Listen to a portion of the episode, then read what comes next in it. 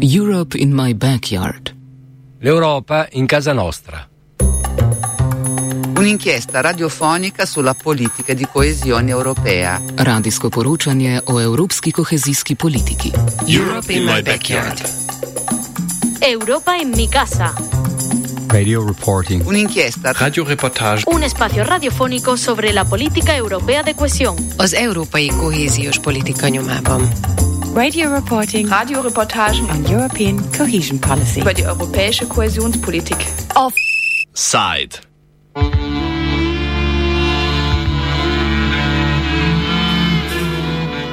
Graščina na stari Savi.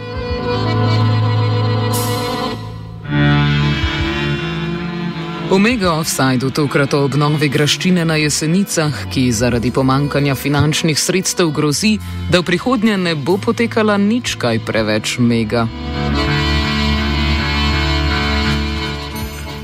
Uvodoma zgodovinski oris. Bočeleni Ruardovo graščino je leta 1538 postavila italijanska rodbina Bočeleni, ki se je na staro Savo preselila z planine pod Golico. Z usporedno zgrajeno fužino so bajno služili in pridobivali vpliv. Bili so lastniki železarskih obratov in rudnikov po vsej zgornje Savski dolini. Ter v drugi polovici 17. stoletja pridobili grofovski naziv. Po krizi v železarstvu so bili leta 1766 graščino in pripadajoča poslupja primorani prodati belgijskemu trgovcu Valentinu Ruardu. Na stari Savi so živele tri generacije Ruardov. Valentinov sin Leopold je bil na začetku 19. stoletja, v času ilirskih provinc, tudi jeseniški župan.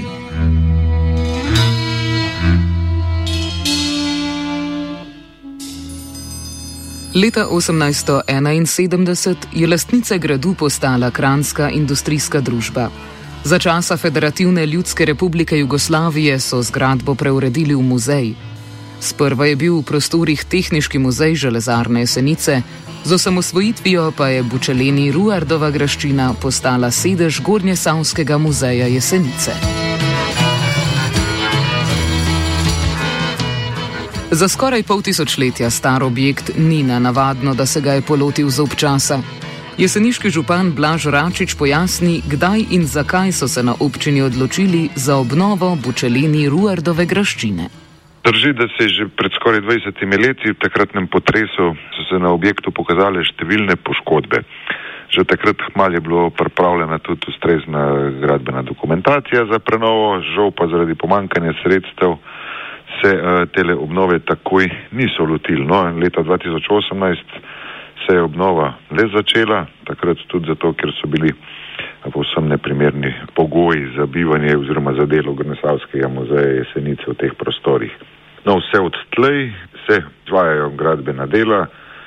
Najprej smo seveda računali, da bo celotna prenova vredna dobra 2 milijona evrov, no kasneje se je izkazalo, ko so delavci odprli ostrešje oziroma so odstranili vse tiste stvari, ki jih je bilo pač treba, da so lahko videli, v kakšnem stanju ostrešje, se je izkazalo, da je ostrešje v precej slabšem stanju, kot se je pričakovalo.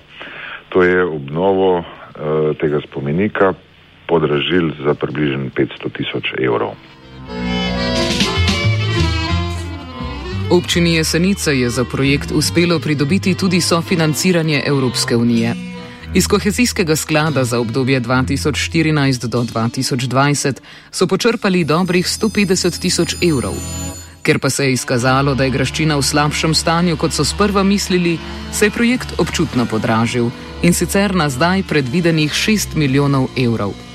Letošnji proračun jeseniške občine, ki skupaj znaša 28 milijonov evrov, obnovi namenja 1,4 milijona.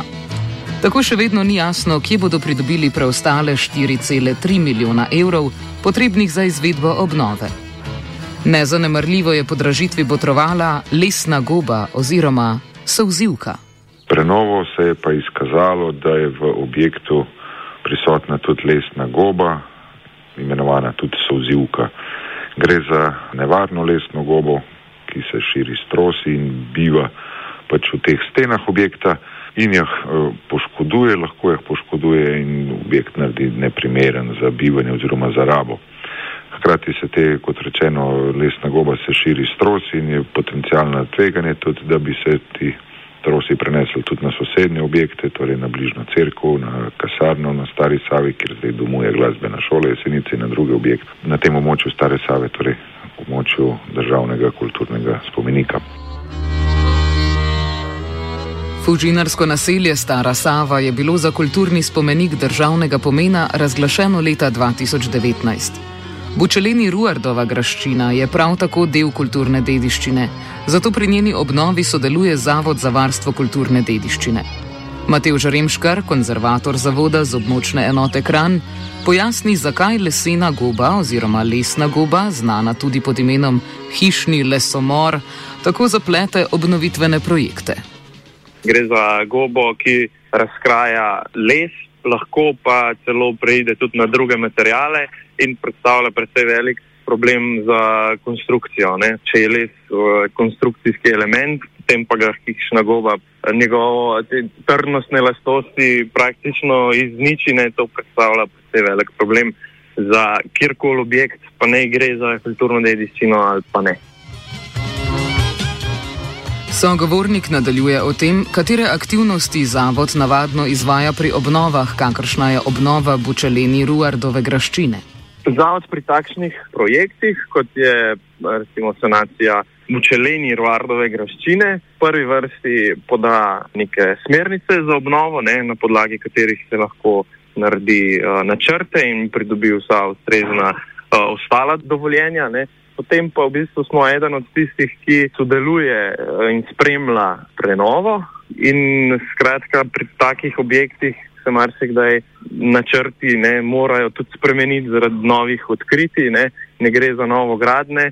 In takrat smo v bistvu en ključnih sogovornikov, ne, poleg ostalih udeležencev, kot je projektant, gradbeni nadzor, eh, investitor in vsi ostali, ki pri takih projektih eh, sodelujemo. Ne, mi pač poskrbimo, da se dediščino pač ravna optimalno. Ne. Zdaj, včasih, kot je recimo v tem primeru, ne, ko žal par ni rešljiva na drugačen način, kot da se gre v odstranjevanje okuženih stavbnih substanc, je pač dediščina tista, ki nasrka, ampak spet smo potem na potezi mi, da najdemo drugo najbolj optimalno varianto.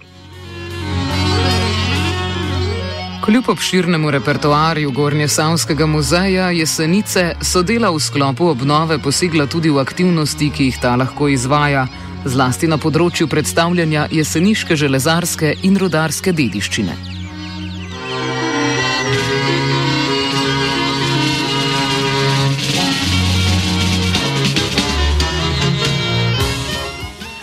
Se upravičujem, zaradi obnove graščine so bili v Gornjesavskem muzeju Jesenice primorani v začasno preselitev.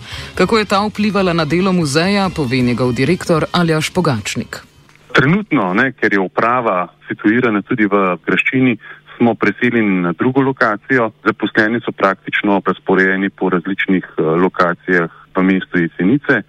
Tako da glede logistike smo seveda zelo omejeni, če tako rečem, kar se tiče eh, poslovnih prostorov. Po drugi strani pa še večji problem pri zagotavljanju depojskih prostorov, kvalitetnih depojskih prostorov. Saj smo v Graščini na Stari Savi imeli tudi svoje depoje in uh, leta 2018, ko smo se izselili iz Graščine, smo morali zagotoviti nove prostore. Seveda so bili to le začasni, za dve leti, vmes smo morali potem poiskati nove prostore, tako da z gostovanjem upravi našega muzeja in pa depojev nastajajo z leta v leto večje stroški, ki jih pač prvotno, ko se je nova začela, seveda nismo pričakovali.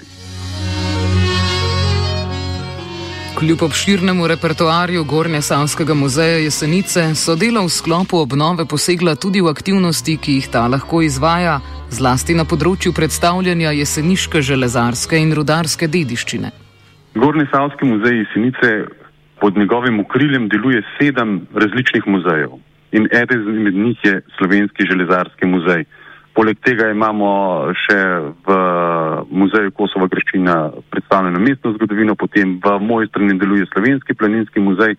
Tako da krne je predvsem muzejska dejavnost na jesenicah. Na jesenicah je pa predstavljena celotna zgodovina slovenskega železarstva. Tega trenutno ni nikjer predstavljeno. Z tega stališča lahko rečemo, da se dela na področju muzejske dejavnosti na jesenicah velika škoda. Seveda, muzejska dejavnost predstavlja tudi promocijo premične kulturne dediščine, ki se je na tem področju seveda ohranila in pa seveda z razstavno dejavnostjo se seveda vzpostavlja tudi odnos z obiskovalci, z lokalnimi obiskovalci, z lokalnimi ljudmi, ki pa v tem času, seveda v času obnove, žal ni mogoče. Območje Stare Save tako trenutno ni primerno za muzejske razstave, vendar so v Gornje Savskem muzeju Jesenice, takoj ko bo mogoče, že pripravljeni na njihove postavitve, začenši z otvoritvijo nove stalne razstave o zgodovini železarstva na slovenskem. Zdi se, da te, če ne najdejo sredstev, vseeno še ne bo tako k malu. V okviru obnove trenutno potekata odstranjevanje lesne gobe, pri čemer sodelujejo tudi strokovnjaki z Ljubljanske biotehniške fakultete in statična sanacija. Po zaključku, ki je predviden za prvo polovico prihodnjega leta, bodo ugradili okna, s čimer bo objekt zaprt. Za nadaljnja dela pa po Račičevih besedah sredstev ni več. On se je prijavil na nekaj razpisov za pridobitev dodatnih sredstev, saj se je tudi zaradi prisotnosti oziroma odkritja lesne gobe so se predvidele tudi dodatne aktivnosti in zdaj glede na aktualno stanje, glede na vse ugotovitve, se je ta prenova, objekt je bil treba tudi statično sanirati, se je ta prenova do zdaj dvignila že na 6 milijonov. Kot rečeno, občina Jesenice je doslej več ali manj te dejavnosti financirala z lastnimi sredstvi, eh, neuspešno smo se prijavili na razpis države oziroma Evropske unije za sredstva iz načrta za okrevanje in odpornost in tudi za, za državna sredstva. No, žal nismo bili uspešni, ker nismo izpolnjevali pogojev. Uh, eden od pogojev je bil namreč ta, da je objekt pod UNESCO-vo zaščito, to Ruardova graščina ni.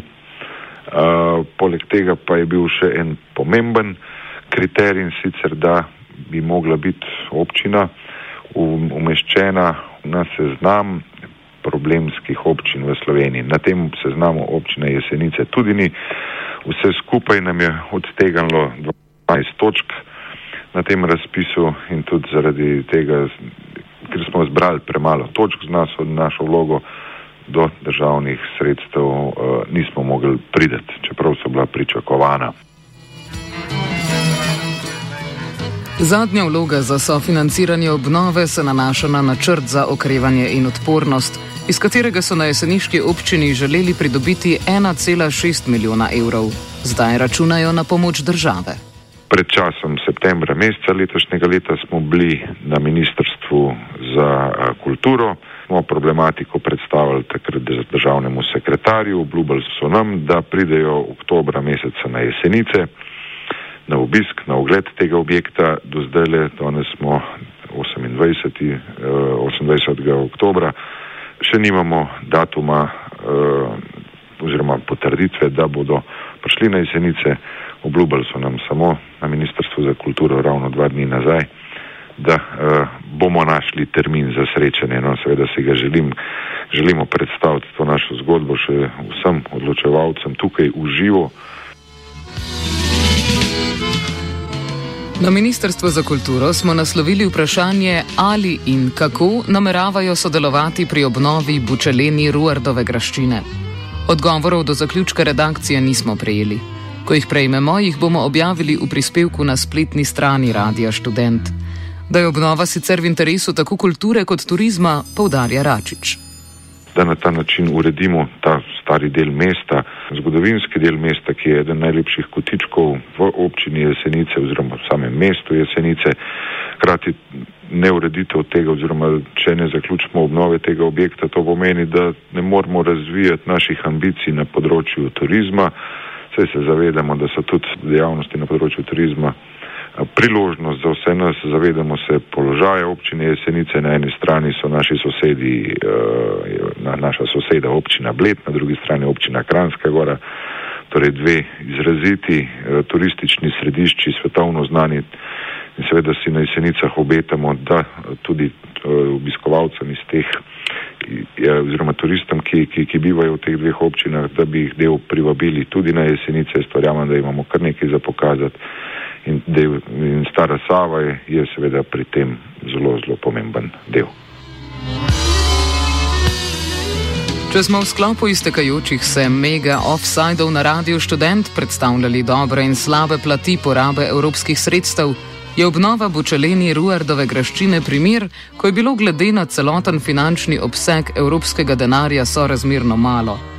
Razlog tiči tudi v neustreznem prijavljanju na razpise, saj na občini Jesenice niso v zadostni meri zadostili razpisnim pogojem, a so vseeno podali vlogo za pridobitev denarja iz načrta za okrevanje in odpornost. Kljub vsemu so načrti z Bučeleni Ruardovo graščino dobro namerni, saj gredo na mesto v komercializacijo v smeri ohranjanja in promocije kulturne dediščine.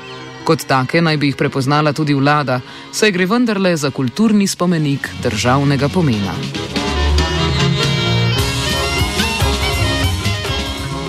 Odajo je pripravil Fabian obnova 500 let stare Ruardove graščine, posrednjega objekta na območju Stare Save, ki je kulturni spomenik državnega pomena, se je začela leta 2018. Zakaj se je občina Jesenice odločila iti v obnovo in kako je k njej pristopila? Drži, da se je že pred skoraj 20 leti v takratnem potresu so se na objektu pokazale številne poškodbe. Že takrat mal je bilo pripravljena tudi ustrezna gradbena dokumentacija za prenovo, žal pa zaradi pomankanja sredstev se uh, tele obnove takoj niso lotili. No, leta 2018 se je obnova le začela, takrat tudi zato, ker so bili povsem neprimerni pogoji za bivanje oziroma za delo Grnesavskega muzeja Jesenice v teh prostorih. No, vse od tlej se izvajajo gradbena dela. Najprej smo seveda računali, da bo celotna prenova vredna dobra 2 milijona evrov, no kasneje se je izkazalo, ko so delavci odprli ostrešje oziroma so odstranili vse tiste stvari, ki jih je bilo pač treba, da so lahko videli, v kakšnem stanju ostrešje. Se je izkazalo, da je ostrešje v precej slabšem stanju, kot se je pričakovalo. To je obnovo uh, tega spomenika podražil za približno 500 tisoč evrov. No, kasneje so zdeli nadaljevali, v celoti so bili do zdaj financirani iz virov občine Jesenice. No, in med prenovo se je pa izkazalo, da je v objektu prisotna tudi lesna goba, imenovana tudi sozivka. Gre za nevarno lesno gobo, ki se širi s trosi in biva pač v teh stenah objekta in jih eh, poškoduje, lahko jih poškoduje in objekt naredi neprimeren za bivanje oziroma za rabo. Hkrati se te, kot rečeno, lesna goba se širi s trosi in je potencijalno tveganje tudi, da bi se ti trosi prenesli tudi na sosednje objekte, torej na bližno crkvo, na kasarno, na Stari Savi, kjer zdaj domuje glasbena šola Jesenice in na druge objekte na tem območju Stare Save, torej območju državnega kulturnega spomenika. Poleg tega no, smo se prijavili na nekaj razpisov za pridobitev dodatnih sredstev, saj se je tudi zaradi prisotnosti oziroma odkritja lesne gobe so se predvidele tudi dodatne aktivnosti. In zdaj, glede na aktualno stanje, glede na vse ugotovitve, se je ta prenova, objekt je bil treba tudi statično sanirati, se je ta prenova do zdaj dvignila že na 6 milijonov. Kot rečeno, občina Jesenice je doslej več ali manj te dejavnosti financirala z lastnimi sredstvi.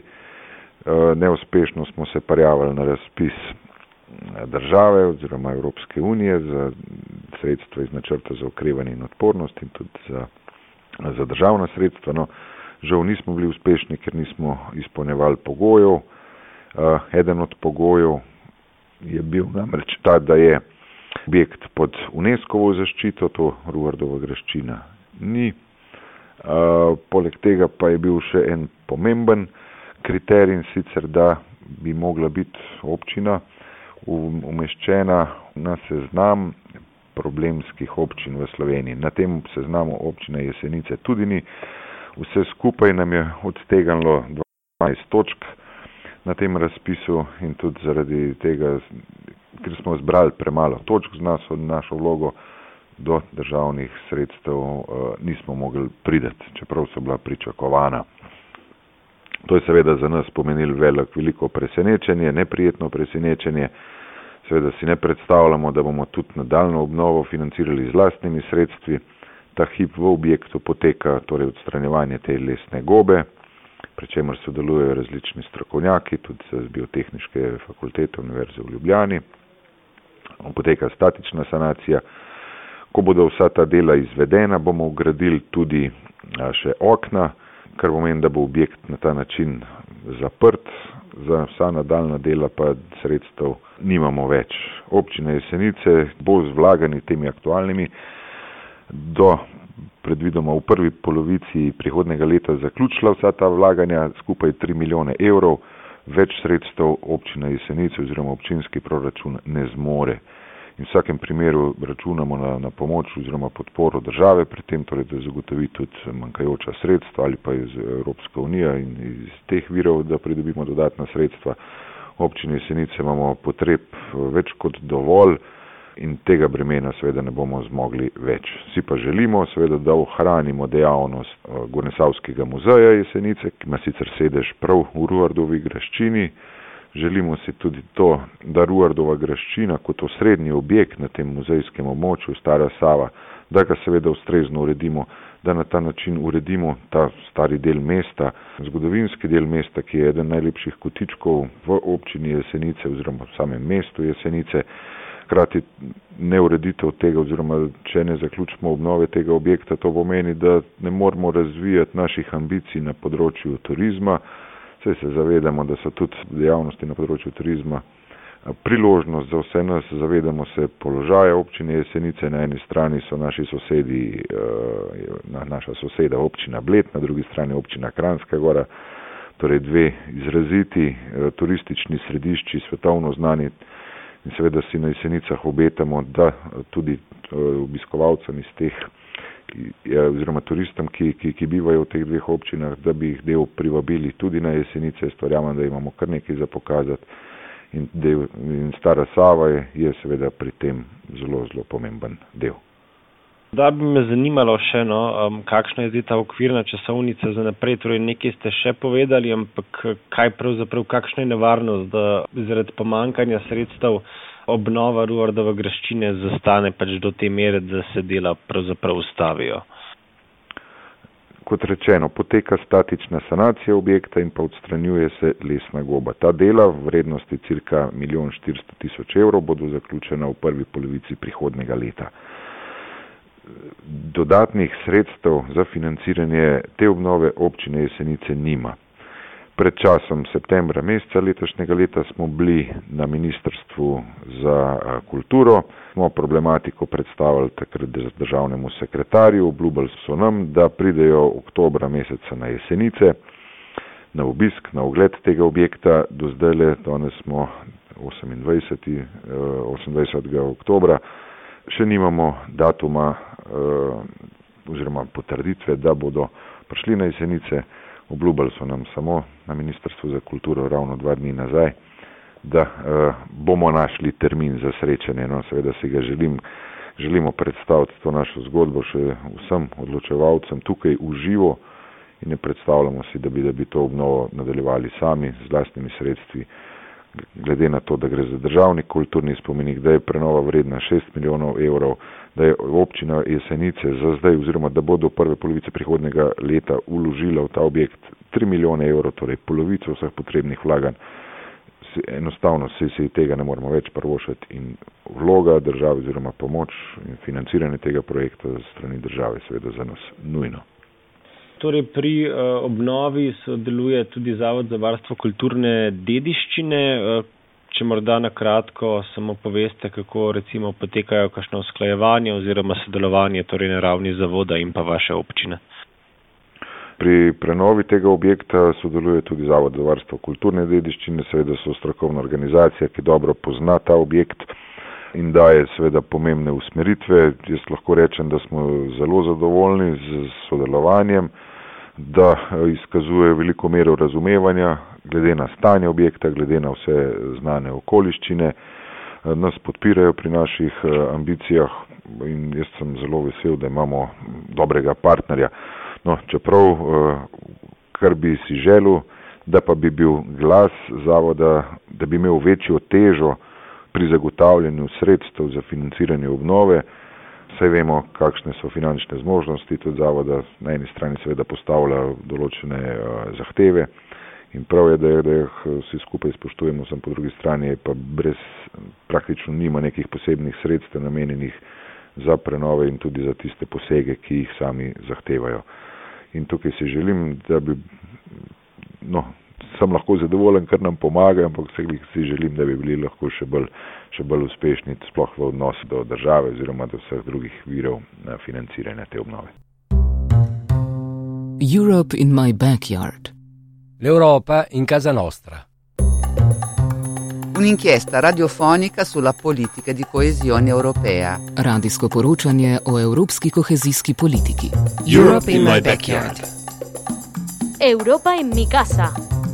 Radio reporting. Un'inchiesta. Radioreportage. Un espacio radiofónico sobre la política europea de cohesión. Az európai kohéziós politika nyomában. Radio reporting. Radioreportagen on European cohesion policy. über die europäische Kohäsionspolitik. Projekt podpira Evropska komisija.